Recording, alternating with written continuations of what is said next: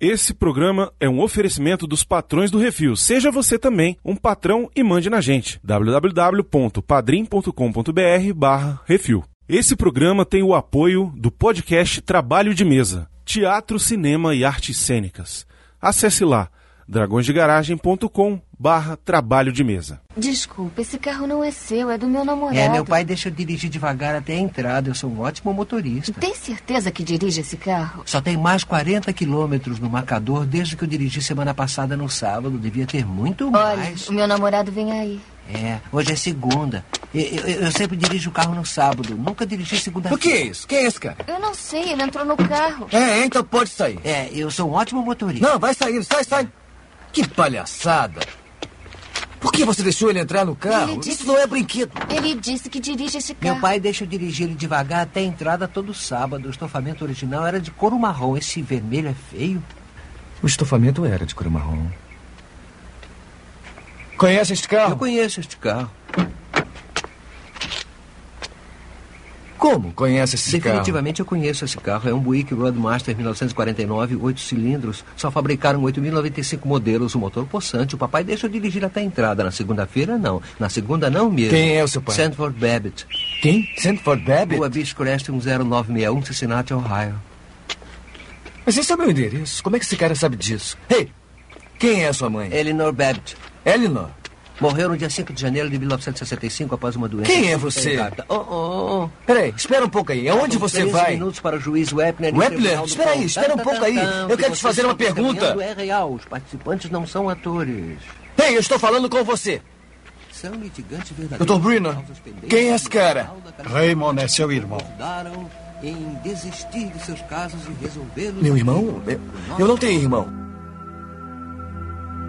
Eu quero saber quem está na primeira base. Você já beijou uma garota? Eu soltei um pum.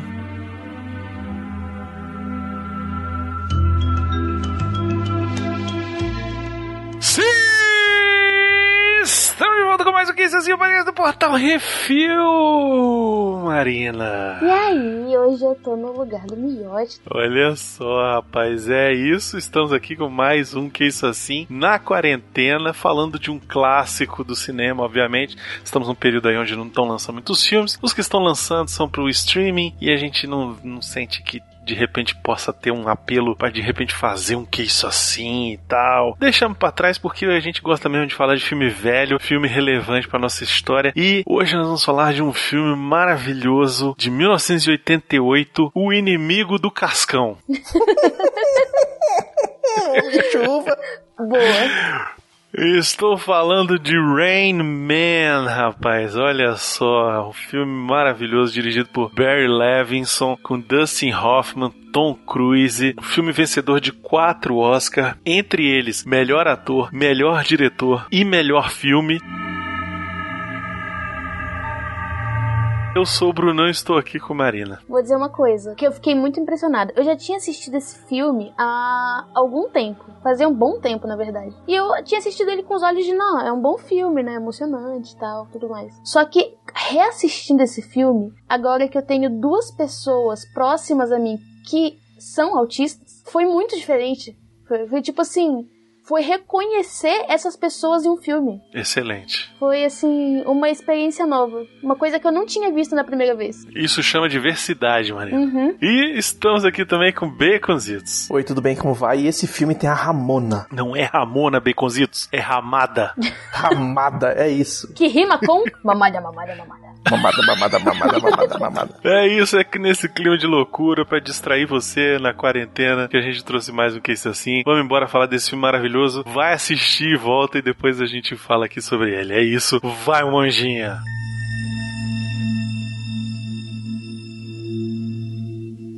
É isso assim, programa do Refil.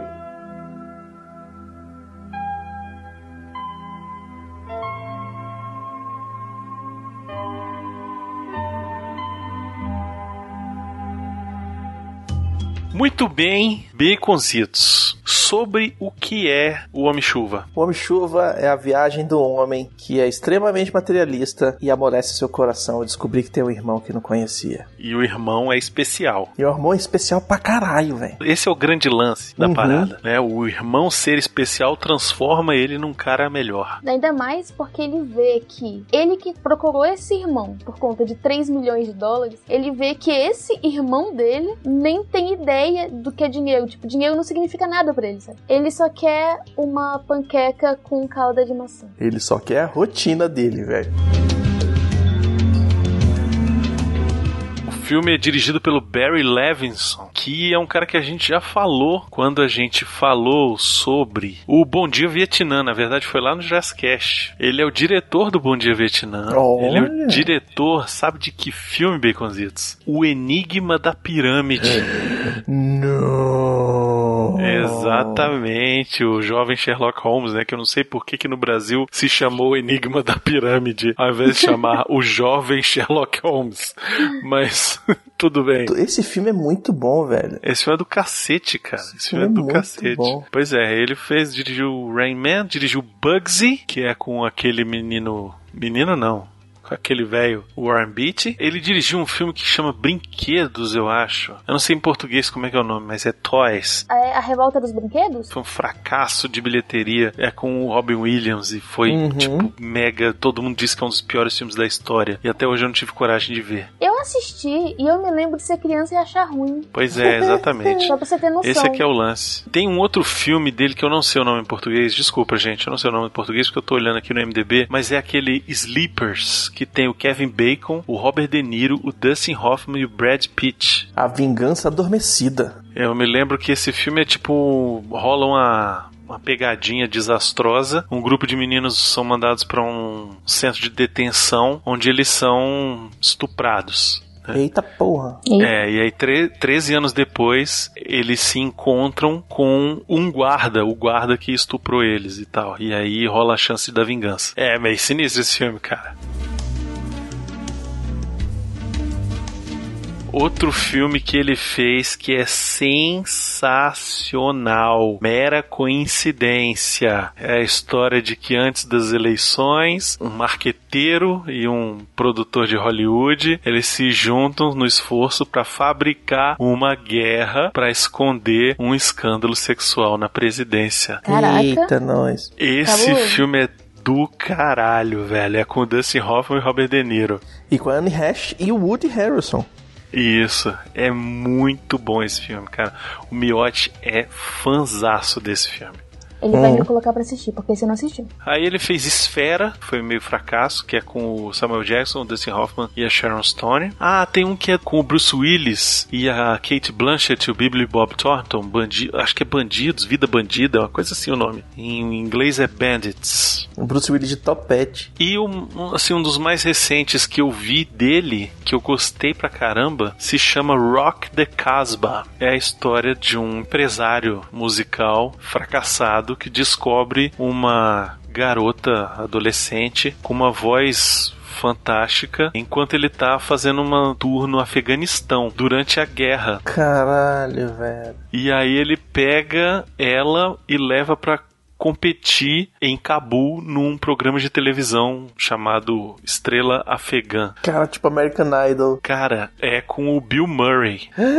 e é muito legal esse filme também. Esse filme é bem legal. Tem o Bruce Willis, tem a Kate Hudson, tem a Zoe, Zoe de Chanel. Esse filme é bem legal. E é de 2015, cara. Mas ele já fez, muito- fez muita coisa legal, cara, o Bear Levinson, velho. Não sei porque que ele anda meio sumido, mas ele tem algumas coisas aqui em pré-produção. Tem uns dois filmes, em- em- um em pós- pós-produção, um pré-produção e outro uma série de televisão anunciada ainda já. Pô, eu gosto pra caramba do trabalho dele. Principalmente nesses aí que a gente destacou. Pô, Bom Dia Vietnã, pra mim, é. É fantástico, filmão. Cara, é filmaço demais. E o Enigma da Pirâmide também é outro que, pô, a gente vai fazer um pro- programa um dia. Tem que fazer, velho, porque esse A aqui gente vai fazer. é fantástico. E tem algumas curiosidades sobre ele. Primeiro que ele não ia ser a primeira opção. O roteiro original tinha sido escrito, na verdade, para ser vivido pelos irmãos da vida real, Randy e Dennis Quaid. Olha só que loucura. Caraca. Você imagina esse filme com o Randy Quaid e o Dennis Quaid. Eu não sei, eu acho que o Randy Quaid seria o Dustin Hoffman. Ia ser comédia. E aí, é, uma época, o Steven Spielberg tava pegando o projeto para ele. Ele considerou em dirigir. Ele fez anotações, começou a se preparar pro projeto e tal. Só que aí o Jorge Lucas ligou para ele e falou: Meu irmão, e o Indiana Jones e a Última Cruzada, porra? Aí ele falou: Ih, caraca, é mesmo, velho. Ah, então tá bom. E ele largou o projeto e ele entregou as anotações dele pro Barry Levinson. Só que nessa época, quando ele saiu, o estúdio resolveu escolher o Sidney Pollack para trabalhar no filme. Só que ele acabou abandonando o filme porque ele não estava interessado na ideia de um filme de estrada, road movie. Porque é basicamente um filme de road movie, né? É. Uhum. É um baita de um road movie. O filme chegou no colo do Barry Levinson, ele chegou a recusar, depois que outros diretores desistiram, ele acabou faz... assumindo, né? Por que, que ele recusou a primeira vez que chegou na mão dele? Inclusive ele foi, ele chegou na mão dele, ele mandou pra frente, e aí foi pro Spielberg, foi não sei o que, não sei o que, não sei o que, porque era um roteiro que tava rolando faz tempo, tanto que ele recusou e foi fazer Bom Dia Vietnã, Hum. que é de 87. Então, quando ele terminou Bom Dia Vietnã, caiu no colo dele, ele falou: "Pô, já passei por esse projeto e tal, Spielberg mandou as anotações, vou tocar aqui".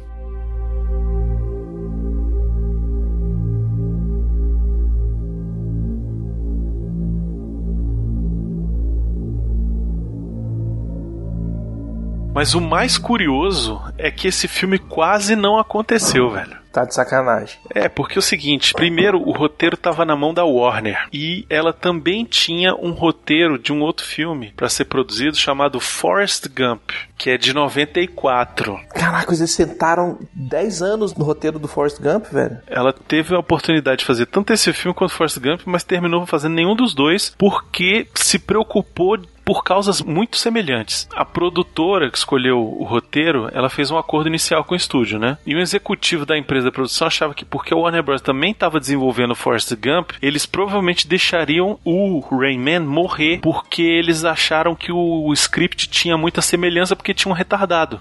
É tipo assim, só porque o personagem de um é parecido com o outro significa que o filme é igual. Era essa a desculpa do produtor. E aí, o que que ele fez? Ele vendeu pra Warner Brothers, fez um pitch fraco de venda, sacou? Tipo, falou, ó, é um filme sobre um cara e tal, mas não, né, assim, fez um pitch meio fraco, assim. É, tipo assim, se vocês quiserem fazer, vocês fazem. Isso. A gente não garante nada, não, viu? Tipo, Mas se vocês não porra, quiserem também, pode deixar pra outra pessoa e tal. Se quiser botar na New Line. Exatamente. né, tipo, Isso. E aí a Warner falou: ah, tá bom, então não quero não. E aí acabou quem fez o filme foi a United Artists junto com a MGM. Só que aí o filme foi um sucesso inacreditável, velho. A primeira semana dele de estreia foi um fracasso, né? Tipo, muito pouca gente foi ver, mas o filme ganhou um boca a boca. É porque o trailer dele também não vende muito bem, né? Mas aí quem foi assistir começou a falar pra outras pessoas: não vai ver, é bom, o Dustin Hoffman tá incrível e não sei o que, precisa assistir esse filme e tal. E aí o filme foi ganhando boca a boca e o povo foi, foi assistir. E aí a Warner falou: tá, não, então beleza, então como esse filme fez sucesso, eu vou aprovar o Forrest Gump porque a galera tá querendo ver uma história sobre pessoas que têm que tem um probleminha. Aí, o que é mais louco é que eles falam assim: não, mas olha só, esse filme aqui do Forrest Gump é mais assim. O cara não é, não é tão igual. tipo, antes eles falaram, não vou fazer porque é igual. E aí agora eles falaram, não, não é tão igual. Não é Aí a mesma assim, coisa. Assim, na Ah, verdade, não é a mesma um filme coisa? bem diferente. Isso. Aí eles falam assim, ah, então não vou fazer. E aí vendeu pra Paramount. E aí quem fez foi a Paramount. E eles se ferraram, né? E aí a Warner não é dona nem do Rayman, nem do Forrest Gump.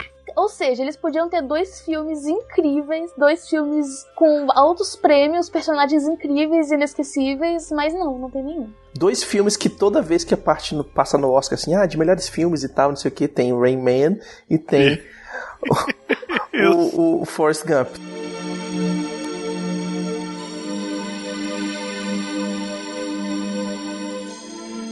Bom, o roteiro é escrito pelo Ronald Bass e pelo Barry Morrow. O Barry Morrow é responsável por ter pensado primeiro na história e depois se juntou com o Ronald Bass para fazer o roteiro. O Barry Morrow, ele não tem filmes muitos assim, ah meu Deus e tal, filmes bons. Só o Rayman que realmente é um filme mais significativo dele. Mas já o Ronald Bass tem uns filmes interessantes como roteirista. Casamento do Meu Melhor Amigo, Dormindo com o Inimigo, Dormindo que inimigo é um filmão, velho. isso, aquele Mentes Perigosas, Cara, Amor Além da Vida. Isso, Amor Além da Nossa, Vida. Esse filme é maravilhoso. Falando de amor. Dirigido por Forrest Whitaker. Isso, tem Whitney Houston nesse filme. Pois é, e o roteiro dos dois foi não só indicado, mas o vencedor do Oscar de melhor roteiro original em 1989, rapaz. Esse filme, ele levou quantas estatuetinhas? Teve oito indicações e quatro Oscar foram vencidos. Entre eles, melhor filme, melhor ator pro Dustin Hoffman, melhor diretor e melhor roteiro original. E as in- outras indicações que não venceu foi melhor fotografia, melhor direção de arte, montagem e trilha sonora original, que é, pasme, a primeira trilha para Hollywood de um cara chamado Hans Zimmer. Caraca, Caraca. velho. Por isso que essa trilha é meio doida, velho. Ela tem os negócios meio japonês. Hans Zimmer é meio doidão, velho. É a primeira trilha do Hans Zimmer para Hollywood.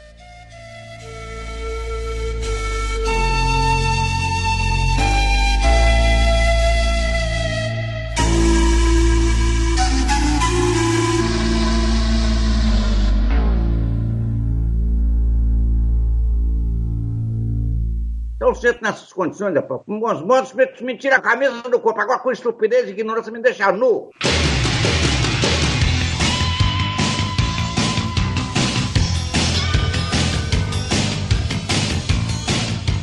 Cara, eu vou te dizer que por muito tempo o Dustin Hoffman era o meu ator favorito. De todos os tempos, assim. Hoje ele anda parado, né? Não anda fazendo mais muita coisa e tal. Nada relevante, pelo menos. É claro, obviamente, né? O cara, porra, ele é de 37. Ele Caramba. tá com mais de 80 anos, então fica difícil o cara fazer muita coisa, né? Mas, porra, ele fez coisas assim que são é, inacreditáveis, né, cara? Porra, Tutsi. Precisamos começar por Tutsi, Tutsi. Que ele se veste de mulher e tal. Tem o A Primeira Noite de um Homem, também, que é muito bom. Senhora Robson. Uhum. Você tem ele no Midnight Cowboy. Porra, adoro esse filme. Todos os Homens do Presidente. Tem ele no Dick Tracy. Tem ele no Dick Tracy, que tá irreconhecível.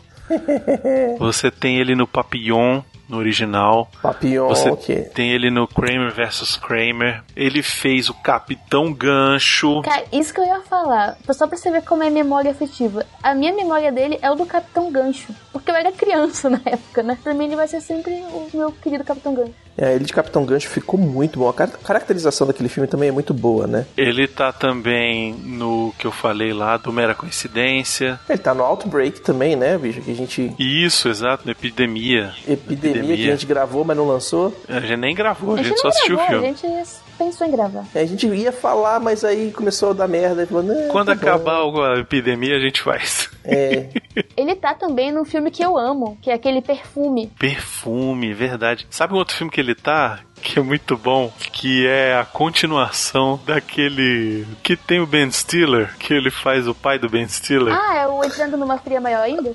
é, ele é o Fokker. Isso, ele é o Fokker. É muito bom, cara, esse filme. É comédia besta, mas é legal. E como Rain Man, ele é fora de série, né, velho? Ele some 100%. É incrível, porque o que ele faz, o jeito dele olhar, tipo, ele nunca olhar nos olhos, ficar olhando pra cima, o jeito que ele meio que encolhe a boca, cada detalhezinho do rosto dele é, é muito, muito convincente. Pois é. E o mais louco de tudo isso é que ele, quando o projeto caiu na mão dele, ele quase desistiu. É, ele quase foi, na verdade, o irmão, né? Ele quase fez o papel do Tom Cruise no começo. começo é, foi ele chegou pra ser o Charlie, se interessou e tal, mas ele nessa época o projeto, o roteiro, o personagem do Raymond era realmente uma pessoa com problemas mentais, ele não era um autista. Ele era uma pessoa com com debilidade mental. É, Ele não era um savan, né? Isso, ele falou que é, eu me interesso pra fazer esse papel, mas eu preciso que ele seja mais. Quero que ele seja um, um autista, um, um savan, né? Savan é o quê? Um tipo um sábio? É basicamente uma coisa que eu fui descobrindo e pesquisando, né, por, pra conviver mesmo, porque eu tenho um, um sobrinho que ele tem coisas muito parecidas. E é, é como se fosse uma pessoa que não tem. Ela pode ser muito fraca em habilidades muito comuns do dia a dia, tipo comer sozinho, escovar os dentes, se vestir. Tem sérios problemas em fazer algumas coisas muito simples, assim. Mas, em contrapartida, ele pode ser genial em outras. E geralmente ele eles vão pro lado de números, tipo, ou são muito bons com contagem. Normalmente eles têm uma memória fotográfica absurdas, tipo assim, de conseguir memorizar coisas de quando você é bebê, sabe? Que é uma memória que a gente não fixa na cabeça depois que cresce. Eles também têm tendência para é, música, normalmente. É, Einstein era autista, ele tinha isso. Einstein, é, muitos músicos também foram diagnosticados muito tempo depois com isso, né? Porque eles focam em alguma coisa e esse hiperfoco que eles chamam fazem com que eles sejam muito bons em alguma coisa. No caso do personagem do filme, ele é muito bom em contagem. Ele consegue fazer contas absurdas, mas se você perguntar para ele a noção de dinheiro, tipo assim, quantos centavos tem um real, eles não sabem dizer, porque eles não sabem fazer essa associação. Eles sabem contar, muito Uhum. rápido, mas eles não conseguem fazer essa associação para de uma coisa para outra. Pois é, ele acabou aceitando o papel porque ele ficou emocionado quando viu uma mulher que se chamava Leslie Lemke, que era cega, tinha deficiência mental e paralisia cerebral, tocando concertos completos no piano de ouvido. E ele conheceu essa mulher e falou: caralho, olha o potencial dessa galera. E, e eles não são representados no cinema. Então eu vou fazer o papel do Raymond. Ele pegou o papel do Raymond e aí quando começou a filmagem, lá pela terceira semana de filmagem, ele virou pro diretor e falou: velho, eu não sei, eu não tô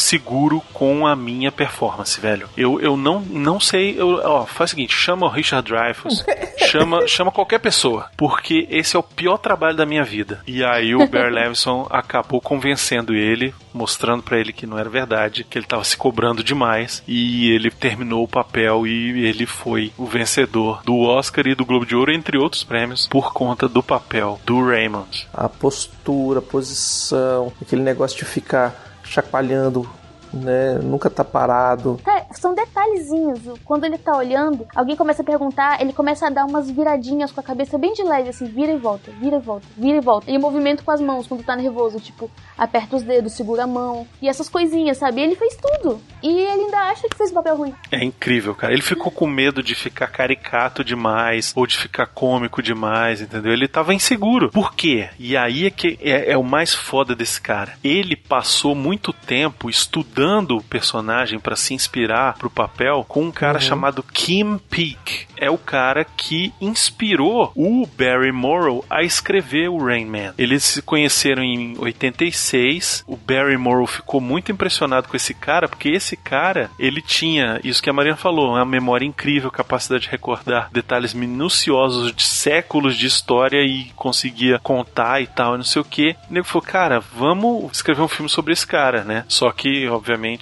é, mudando os personagens e tal, e fazendo uma coisa mais fantasiosa para ter uma história para contar, não só mostrar o cara, né? Uhum, fazer uma homenagem, né? E aí o Dustin Hoffman passou muito tempo convivendo com o Kim. E ele virou pro pai do Kim e fa- fez uma promessa. Falou, ó, eu vou compartilhar o Kim com o mundo. O próprio roteirista do filme, quando ganhou o troféu de Oscar pelo roteiro, ele entregou o troféu pro Kim. Ah, que massa. Sabe uma coisa muito interessante sobre esse Kim Peek? As pessoas né, da família dele repararam, desde quando ele nasceu, que ele era diferente. Porque com dois anos, ele leu o primeiro livro. Com 16 anos, ele já tinha decorado a Bíblia e ele conseguia citar ela inteira. Caraca. Não tinha nada que ele não conseguisse fazer. Teve um dia que fizeram um teste com ele, pegaram um livro e colocaram na frente dele. Ele, em uma piscada, ele conseguiu ler as duas páginas ao mesmo tempo. Uma com cada olho. E decorou todas as palavras que estavam naquelas páginas. Só que ele tinha um problema. Ele não tinha habilidade social nenhuma. Ele nunca quis aparecer nem nada. E por Uhum. pela família não conseguir saber lidar com essa condição dele, né? Foi indicado que ele ficasse. vivesse a vida dele toda internado num local, né? Que as pessoas Isso. conseguiriam tratar da condição dele. Só que depois do filme, isso foi uma motivação pra ele ver que ele era mais do que isso. Ele não precisava ficar preso. E depois disso, ele começou a dar palestras. Ele enfrentou o medo dele do público e começou a dar palestras sobre vários assuntos, sobre história, política e tudo. Porque ele tinha capacidade. Que E ele deu palestras também pra motivar as pessoas a motivar os seus parentes especiais também a fazer novas coisas. Ele foi muito além do que ele imaginava que ele conseguiria, porque essa barreira social dele era algo que ele nunca tinha conseguido enfrentar até ele assistiu o filme. O Dustin Hoffman, ele passou um ano trabalhando junto de pessoas autistas e junto com suas famílias para poder entender o relacionamento deles com as famílias e tal. E além disso, ele trabalhou numa casa de tratamento psiquiátrico, é, atendendo essas pessoas, tipo, como enfermeiro mesmo. Isso Cara, que é trabalho, né? Isso é se É dedicar. foda, velho. Puta merda, eu até fico emocionado. É, porque é aquele negócio, né, cara? Você tá fazendo um estudo da personagem, você tá ali interessado em entregar uma coisa que seja verossímil, você não tá simplesmente fazendo um trabalho só pra ganhar dinheiro, né? Você tá fazendo um negócio porque realmente é uma homenagem àquela pessoa e às- aquelas pessoas que têm essa, essa síndrome, né? E até pra você conseguir fazer algo que não ofenda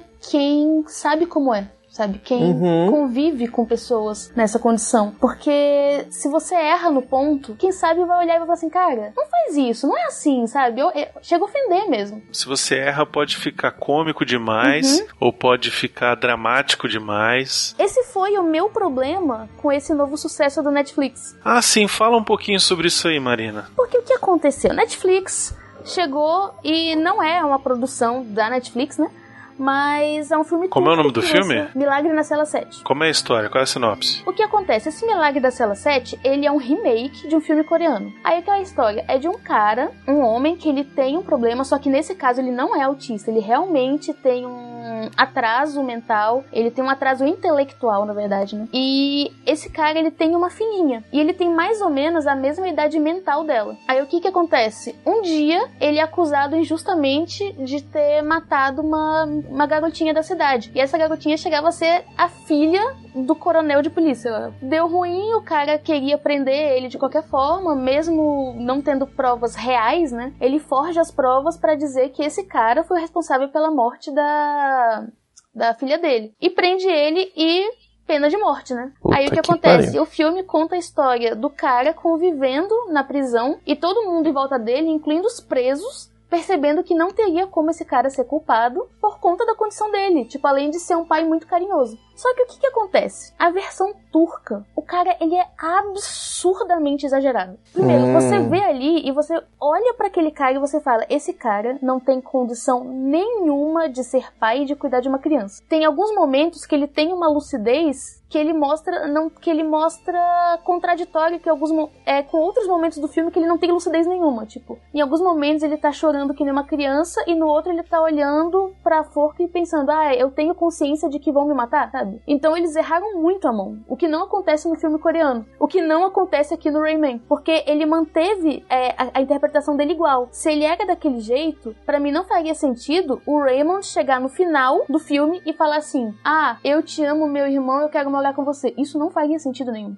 Porque uma pessoa na condição dele não tem essa consciência afetiva. Então ele não teria condição de dizer se ele ama ou não aquela pessoa. Ele não entende o que é o amor, ele sente, mas ele não entende como funciona e ele não consegue tomar essas decisões por ele mesmo. Por isso que ele precisa de uma rotina. Então se ele chegasse no final do filme e falasse: "Não, eu quero ficar com meu irmão", pronto. Aí isso já teria estragado o filme. Mas Hum. e é isso porque pra mim no filme turco deu errado. Porque em alguns momentos ele é muito infantil e no outros ele tem uma consciência que uma criança daquela idade não teria. É por isso que eu falo, fazer um filme com essa temática é, é complicado. Porque se você erra a mão, pode emocionar? Pode, mas quando você for pensar demais, você vê que aquilo não teria acontecido, sabe? Pois é, você me falando desse filme, Marina, eu me lembrei de um outro filme que é com Champagne e com aquela menininha Dakota Fanning, acho que é algum dos primeiros filmes dela, que chama I Am Sam. Eu não sei o nome em português. O Champagne faz um cara que tem um, um retardo mental e ele é pai de uma menininha e aí o filme gira em torno dele ser responsável o suficiente pra cuidar dela sozinho, porque a mãe abandonou, foi embora, e, enfim, ele tem que cuidar da menina sozinho. Só que ela tá chegando numa idade que vai superar a idade mental dele. E aí rola um drama e tal, é com a Michelle Pfeiffer também. Mas é um filme legal, assim, é um filme bonito, é um filme emocionante e tal. Mas me lembrou bastante a premissa aí. Dá pra fazer ótimos filmes que emocionem, só que errar a mão num filme desse é complicado.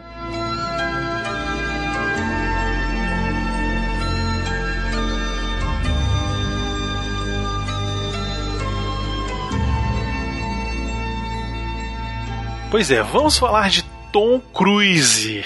Tio Cruz. Nossa, ele tava tão novinho, tão menino rebelde. Ele tá tão novinho nesse filme que ele ainda tem o mullet dele. Nesse filme é anos 80 total. É o Tom Cruise de mullet e Lamborghini Diablo. E não só isso, a Valéria Golino com a roupa mais anos 80 que eu já vi na minha vida. Pra vocês terem uma ideia, ó, o Rayman, ele fez, logo depois que ele fez Coquetel, A Cor do Dinheiro, Top Gun, A Lenda. Então, tipo, ele tava ali realmente no, no comecinho da carreira, assim. Na crista da onda. É, ele já era um astro, né? Porque Top Gun fez dele um astro. Esse, na verdade, foi o primeiro papel, assim, que ele começou a querer fazer uma parada, assim, que fosse botar ele pra prêmios, sabe? Coisa que ele nunca recebeu, né? Impressionante. Até hoje ele nunca ter ganho nenhum prêmio, assim, de, por atuação. Mas logo depois do Rain Man, ele fez o Nascido em 4 de Julho, Uhum. que, se não me engano, acho que é o papel um dos papéis mais dramáticos dele, só comparando com é, a Magnolia, ou então com Questão de Honra, talvez, ou a Firma. Porra, o Tom Cruise, eu, eu, eu gosto muito do Tom Cruise, velho. Esse cara corre, velho. Se não corre a pé, corre de carro, ele corre. Melhor filme do Tom Cruise, que o Brunão vai concordar comigo, é A Múmia. A Múmia não, é horrível. Talvez eu diga que é o pior filme dele, viu? Tadinho, só pra manchar o currículo. Pois é, porque ele tem filmes muito bons, cara. É impressionante, né? Pois é, aí vai lá e faz A Múmia. Tadinho. Que ele queria fazer um filme de super-herói, aí o pessoal, ele aí a Marvel não queria ele porque ele é muito baixinho. A DC falou não, porque você fez Top Gun. A DC é doida pra botar ele pra ser o, o Hal Jordan. Não vem com essa não, Mas Baconzitos. por que que não fez? Porque ele não quis, ele quer muito dinheiro. Não, porque ele quer botar o, o, o- o escritor dele. Talvez seja isso também. Mas, porra, a gente precisa falar aqui, né, cara? Jerry Maguire, a franquia Missão Impossível, Dias de Trovão, Ah, Dias de Trovão, velho. Minority Report, que é maneiro. Show. Uhum. Vanilla Sky, que é filmão. Nossa, Vanilla Sky é incrível. Sabe do que que eu gosto? Eu gosto dele no Trovão Tropical, cara. Também. Muito bom o Trovão Tropical, que ele velho. Faz algo totalmente diferente do que ele já fez. Gordinho e dançando. Isso. Aquele Operação Valkyria é legal também. Operação Valkyrie é muito legal. Porra, o último samurai, velho. O Último Samurai é sensacional. Não assisti? Tu não assistiu ainda? Não. Nossa, esse filme é obrigatório, já passou 500 vezes na TV também. Nós vamos fazer dele então, pra você Muito poder bom. assistir, Baconzitos. Olha aí, tá vendo? Vocês assistiram? Eu não, eu não acho que não foi, vocês não foram na cabine, não. Eu não lembro se teve pré também. Aquele Feito na América. Eu fui, eu fui, é muito Nossa, bom. esse filme é muito bom também. É muito bom. Chegou no Netflix essa semana, Marina. Ah, é? Não, bom saber É. que eu vou assistir de novo. Esse filme é muito legal. Ele é Não muito assisti. legal esse filme, cara. Porra, ele tá com mais dois Missão Impossível aí engatilhado. Ele tá com a continuação daquele. Acho que é Edge of Tomorrow. Ah, sim. É o que ele revive o tempo lá. Isso, vai ter a continuação, cara. Cara, ele vai aparecer ainda muita coisa. E Tem não, o Top Gun Maverick, né? não podemos esquecer do Top Gun Maverick, né? Uhum. Esse aí. Que se Coronga deixar é no final do ano. Dia No final do 25 de dezembro. Olha, tem que acabar até lá, não é possível. Pois é. Vou ter que ver esse filme no cinema. Não adianta lançar pra streaming. Tem que ver Exato. no cinema. Eu me lembro que o Top Gun original era utilizado como propaganda de home theater na televisão. O neguinho botava, tal, não sei o que, o cara assistindo, os cabelos voando e Top Gun passando. E eu falava que por isso que eu vou comprar um home theater. Cara, a gente tem que ver ele pilotando aquelas coisas sem saber ele. Ele. Porque é ele que faz essas coisas, sabe? Não. Isso, é. Depois de uma certa idade, ele resolveu fazer todos os, os estantes, é ele que faz. É.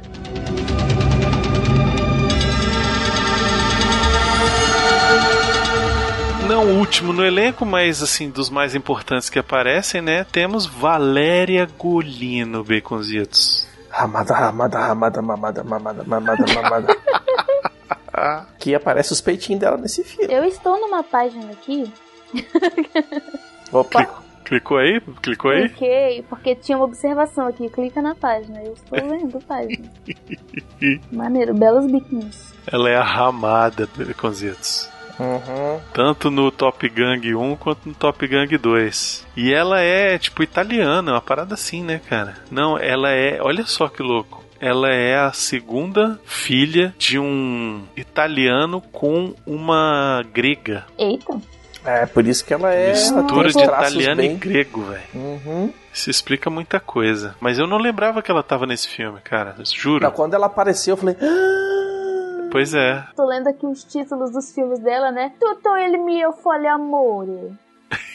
Un confine incerto. La ragazzo invisibile. La contrafigura. E ela fez o Rain Man muito antes de fazer o, o Top Gang. O Top Gang é de 91 e o 2 é de 93. Fez muito filme europeu, né? Filme, muito filme italiano. Ela tá no Despedida em Las Vegas, olha só, não lembrava disso. Olha. Não sei o que, que ela faz lá não, mas ela tá lá. É por essas e por que acontecem certas tantas coisas que tu não sabe o que, que é. Vai ver o que, que é, o que, que é. Ô, diabo, que é isso assim, rapaz?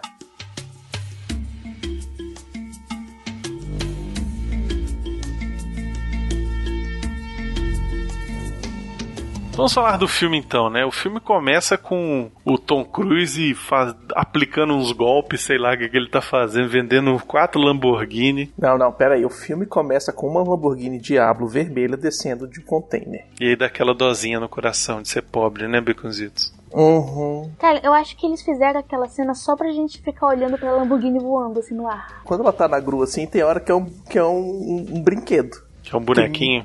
Porque mexe meio estranho. Você fala assim, é, peraí. É, e aí tá lá o Tom Cruise depois aparecendo ele no escritório. Um escritório meio improvisado, né? Um negócio meio num container, sei lá que porra de escritório é aquele. É, é um negócio meio fuleiro. E ele convencendo uma pessoa no telefone, falando com outro cara, o outro cara, funcionário dele, o sócio, sei lá, falando com outra pessoa, e eles tentando convencer a pessoa a não desistir da compra. E você nota ali naquela hora que ele tá desesperado, né? Que ele tá sem grana e que ele precisa arrumar dinheiro logo pra poder fazer dinheiro. Esse é que é o lance desse cara, né? Ele é empresário moda brasileira, né? Aquele que tem que se virar nos 30 todo dia, né?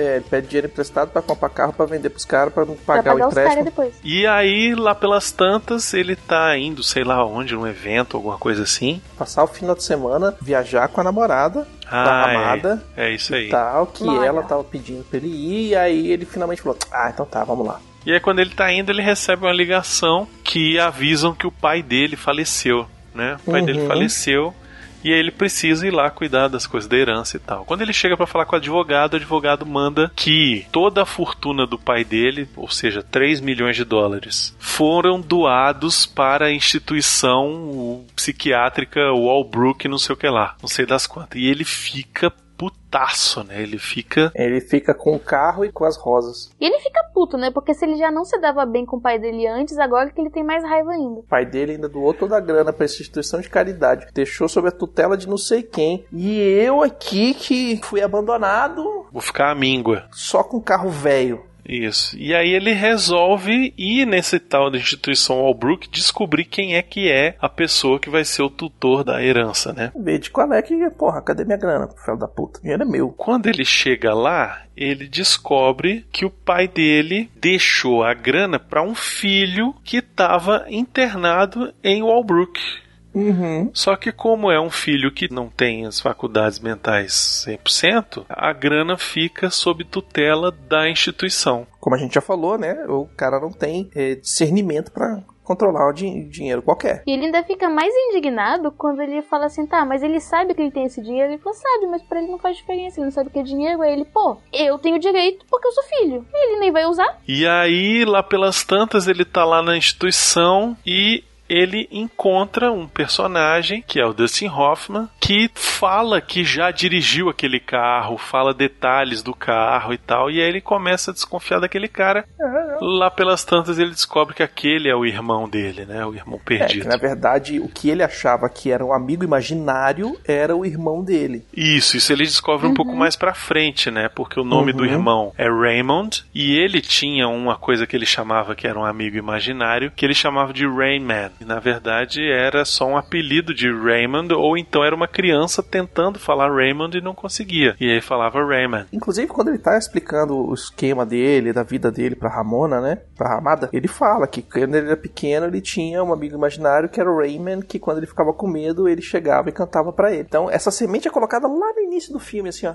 Num cantinho. E é engraçado que tem algum momento ali no filme que ele sem querer também chama o Raymond de Raymond. Sim, quando o Raymond fica perdido lá numa cidadezinha que ele vai fazer uma ligação e o Raymond começa a ficar perdido e ele sai procurando ele pela cidade e tem uma hora que ele fala, Raymond! É, e aí o que, que ele faz? Ele decide sequestrar o irmão. Que ideia boa, né? E fala assim: não, vai ali, vamos dar uma caminhada ali e tal, não sei o que, manda a ramada deixar eu dirigir o carro lá pra, pra- perto do portão. Ela tá desconfiadaça também, né? Ela já tá desconfiada desde, o, desde a viagem que o bichinho tava conversando com ela. Como é que tu não fala comigo? O personagem do Tom Cruise também tem uma evolução muito forte, né, no filme. É. Porque ele, ele passa de um cara que era um puta pau no cu egoísta do caralho, que só pensava nele, só pensava em grana, e aos poucos vai convivendo com o Raymond e vai vendo que ele não precisa ser um cara tão escroto o tempo todo, né? Ele é um cara que é 100% voltado pro dinheiro, né? É materialista 100%. No começo do filme, ele é materialista, tá pegando a mina porque a mina é gata e porque ela ajuda ele nos negócios. E é isso, ele não compartilha da vida dele, ele não fala do, do- não fala de nada, ele é completamente afastado, né? Mas quando chega no final, quem quebrou ele foi o Raymond, né? E o Raymond que faz ele se tocar que existem outras coisas que não são dinheiro, né? No começo era, era sequestro do, do, do irmão para tentar pegar a grana, mas no final ele falou: não, não, não quero a grana, eu quero, quero o irmão, eu quero Que é a convivência do conviver irmão, né? com ele. Eu, eu fui negado esse convívio com meu irmão e agora eu quero, né?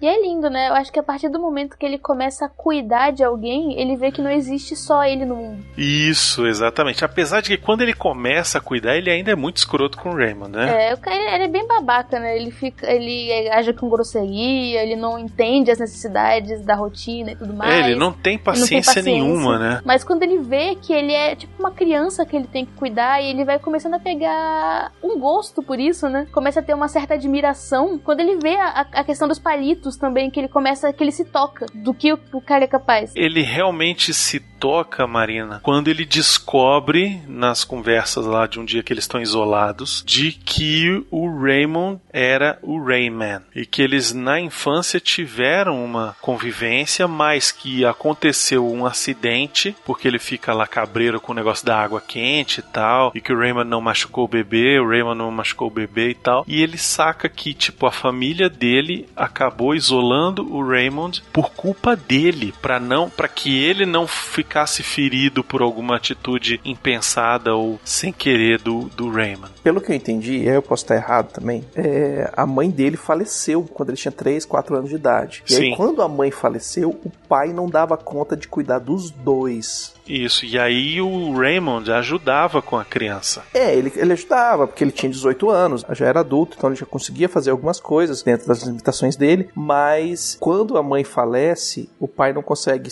controlar tudo e põe o filho com necessidades especiais na instituição, né? Sim, ele faz isso e ao mesmo tempo ele fica se punindo por ter feito isso, né? Exatamente. Porque ele não consegue conviver com o outro filho. O Barry, que é o Tom Cruise, ele passa o, o filme inteiro lembrando que o pai não dava atenção, que o pai fazia isso, fazia aquilo e tal. O pai era muito ríspido e tal. Ele jogava muito da culpa dele no, no filho que fez ele, entre aspas, largar do outro filho, né? O pai não deixava um filho dirigir o carro, mas o outro, como tinha essa necessidade especial, ele não tinha coragem de negar. Então ele falava, vai, vai dirigir o carro, mesmo que seja de brincadeirinha, ele colocava o menino no carro, falava que ele era um bom motorista, que ele dirigia, e ele nunca deixava o outro fazer isso. E isso podia ser algo que o pai dele sofria com isso, né? Isso foi o motivo, inclusive, da briga original do, Uhum. Do personagem do Tom Cruise com o pai, né? Eu nunca podia encostar no carro, nunca podia fazer nada com o carro, e um dia que ele chegou com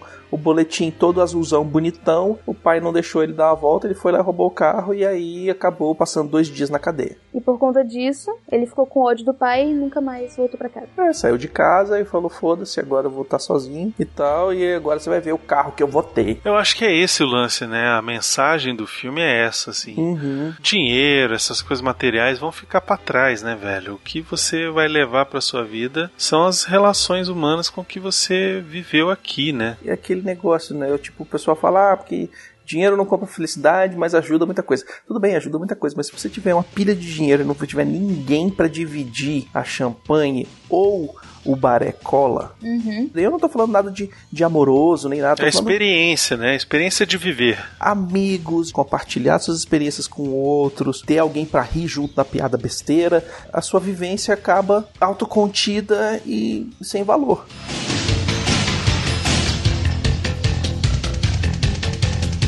Outra coisa que é curiosa sobre esse filme, o Michael Caine, olha só essa loucura. Ele falou uma vez em entrevista que diz que uma das melhores performances que ele já viu em tela foi a do Tom Cruise no Rain Man. E ele falou que essa performance dele foi ficou entre as favoritas dele por muito tempo e ele se identificou bastante porque ele descobriu na vida adulta que ele tinha um irmão sobre o qual nunca tinha sido informado que viveu a maior parte da sua vida no hospital Mental Cane Hill com um diagnóstico debilitante de epilepsia, cara. Caracas, velho. Pois é, ele disse que o desempenho do Tom foi muito bem feito. Elogiou o Dustin Hoffman também, né? Disse que o Dustin tinha a parte que chamava mais atenção, mas que o papel do Tom exigia grande disciplina e responsabilidade de atrair o espectador para o ponto de vista do Raymond, além de retratar a dolorosa aceitação das limitações que a condição de seu irmão impunha ao nível de intimidade familiar. Eu acho que isso também é importante, né, cara? O, o papel do Tom Cruise ali é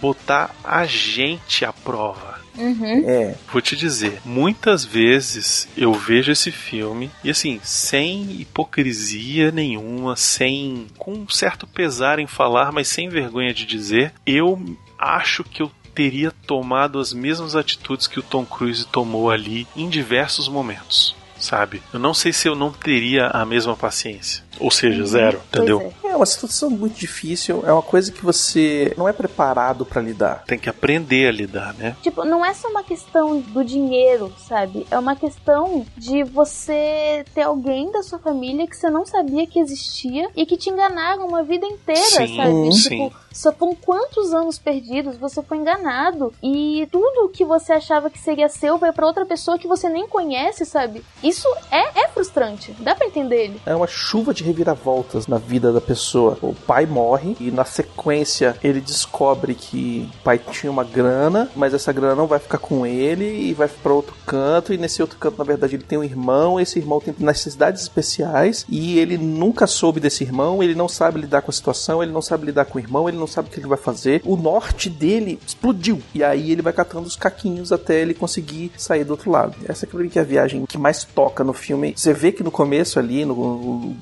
boa parte do filme, ele tá muito preocupado com dinheiro, dinheiro, dinheiro, dinheiro, dinheiro, dinheiro, dinheiro, dinheiro, dinheiro, dinheiro. Toda road trip é por causa de dinheiro, né? Porque o que, que ele quer fazer? Ele quer chegar em Los Angeles e levar o cara num psiquiatra de confiança dele. Uhum. Pra que o psiquiatra avalie ele e diga se ele tem condição ou não de ficar com a herança, né? Ou de se cuidar sozinho e tal. Pra ele tomar a guarda. Ele quer se tornar tutor, né? Pra ficar com a grana e aí, foda-se, põe em outro lugar, outra casa de cuidados, né? É. Só que no meio do caminho ele vai descobrindo a afeição que ele tem pelo irmão. Eu acho que ele vai se tocando que aquele é, é o irmão dele, sabe? Porque no começo ele é Isso, só exato. um. Querendo ou não, tristemente falando, ele é só um encosto, sabe? Ele é uma coisa que ele tem que se livrar pra pegar o dinheiro. Uhum. Aí, com o tempo, ele vai olhando, vai vendo as peculiaridades, percebendo que ele estava presente quando ele era criança, quando ele era bem pequenininho, vai descobrindo os detalhes do irmão. Tipo aquela frase que ele fica repetindo toda hora da base. Ah, quem é Sim. que está na base, sei lá o quê? Quando ele vê da onde veio, que ele fala: Caraca, talvez a gente tenha assistido isso aqui juntos, porque meu pai adorava. É, então, o mais louco sobre isso aí, Marina, é que primeiro ele fica irritado, tem uma, uma, uma evolução disso. Uhum. Primeiro ele fica sem entender o que, que o Raymond tá falando sobre isso, né? Depois ele entende que ele tá repetindo uma piada diversas diversas vezes sem entender o contexto. Uhum. Aí depois ele Depois ele aceita que o irmão é daquele jeito e que fica falando aquelas coisas e ele Não. fica tentando segurar. Isso é depois, né? Porque tem um determinado momento em que ele chega a ficar puto com o cara quando o cara começa a fazer isso, entendeu? Uhum. E, e- e ele ainda tenta explicar a piada, né? Ele fica assim, não, você não tá entendendo o que significa, isso é uma piada, porque quem, sei lá o quê. Aí ele vê que não tem reação, assim.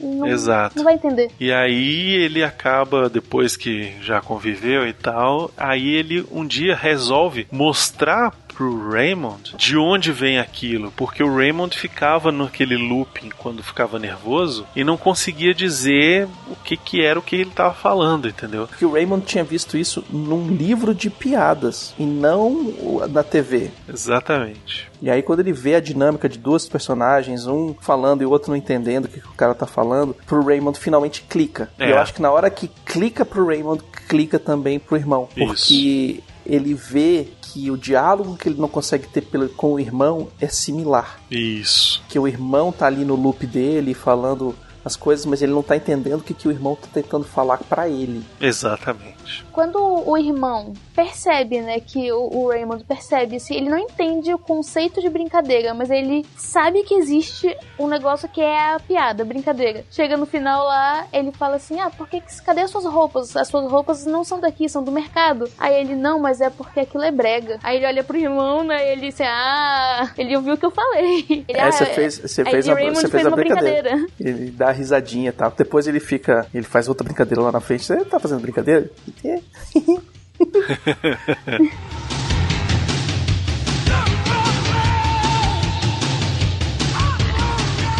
Tem cenas memoráveis, né, cara? Cenas e frases memoráveis desse filme. Uhum. Tá recheado. Tem o negócio da cueca do Kmart que ele fica. Tem que comprar a cueca do Kmart. Eu que É porque essa cueca é P, a minha não é P. Aí Isso. Ah, Tom Cruise tem pizinho. É, a cena do cassino é incrível. Uma cena que, quando eu vi esse filme, moleque, me pegou e ficou comigo muito tempo, é a cena do palito. Que barra na garçonete, cai os palitos no chão e ele fala 83, 83, 83, 83.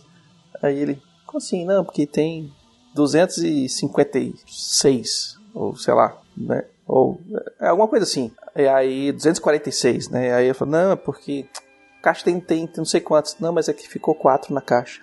Isso, é. Muito legal. Essa cena ficou comigo desde moleque, porque esse filme gente, passou a sessão da tarde também, né? Passou na televisão aberta várias vezes. Essas coisas, assim, me marcaram mesmo nesse filme. Tanto é que eu não lembrava do final. Como é que é o final? Eles chegam em Los Angeles, né? O Tom Cruise, ele comprou uma cama pro Raymond, montou um quarto todinho pra ele, do jeito que ele gosta, com a cama, com a cama na janela, com a televisão, com um sofazinho, com uma mesinha e tal, tudo certinho, do jeito que ele gosta, pra ele ficar morando com ele, na casa dele. E aí eles vão falar com os psicólogos, né? Pra ver se ele consegue ficar com a guarda do Raymond. Quando eles vão e conversam e tal, o psicólogo faz uma série de perguntas que ele tá respondendo, falando a verdade, e acaba perdendo a guarda. Ele não de- decidido que ele não que ele não vai ficar com o irmão, ele vai voltar para a instituição e tal. E ele aceita e o cara vai voltar de trem com o tutor lá, né? E aí ele aceita, vai na estação e conversa e tal, não sei o que, fala, ó, daqui a duas semanas eu vou encontrar contigo, né? É, faltam quantos dias? 14 dias. Quantas horas? Tantas horas.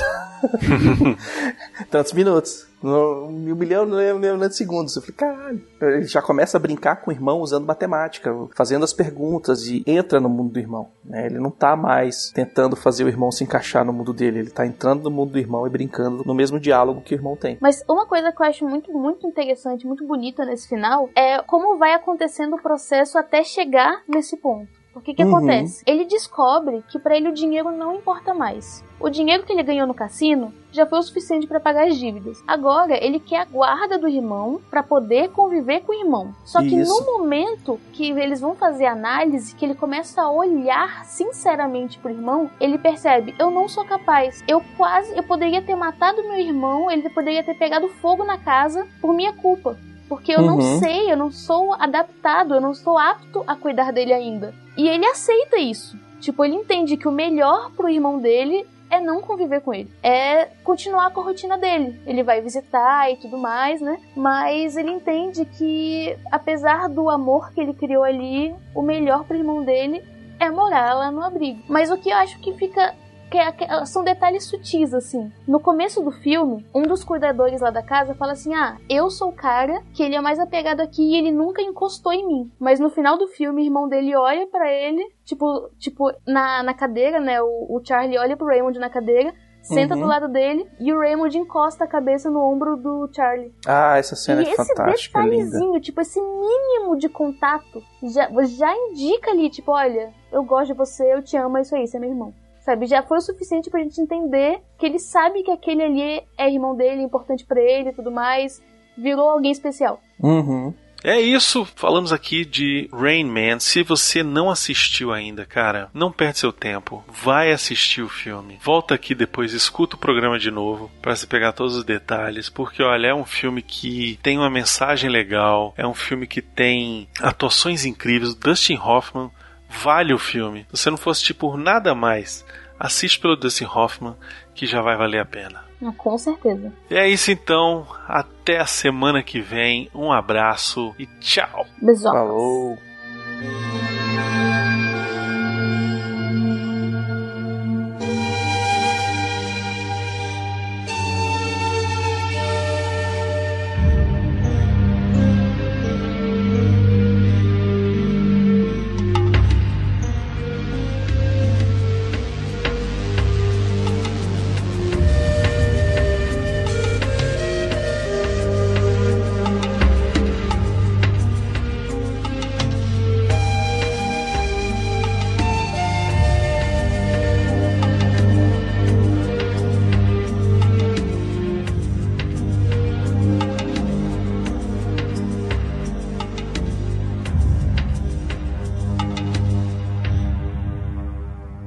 Fazer a minha, pode ser que eu roube a do Marina. Será? Eita! Que isso, gente? Isso foi uma porta? Foi Abrindo? saindo pra cagar. Caraca. Ele estava bem Abriu a desesperado. porta, Acho que tava na porta. a porta da cadeia, né, velho? Caraca. A porta do Chewbacca. Não, É, a porta tava é. terrível.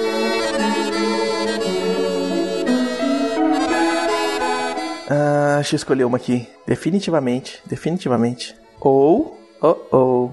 É isso mesmo, Begonzitos? Não quer mudar? É só isso? Ah, que é definitivamente. Que ele fica o tempo inteiro, o filme inteiro. Definitivamente, definitivamente, definitivamente. Tá bom. Então vamos lá. Definitivamente, Baconzitos não sabe escolher as frases.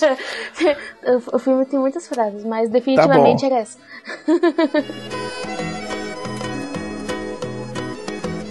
Caía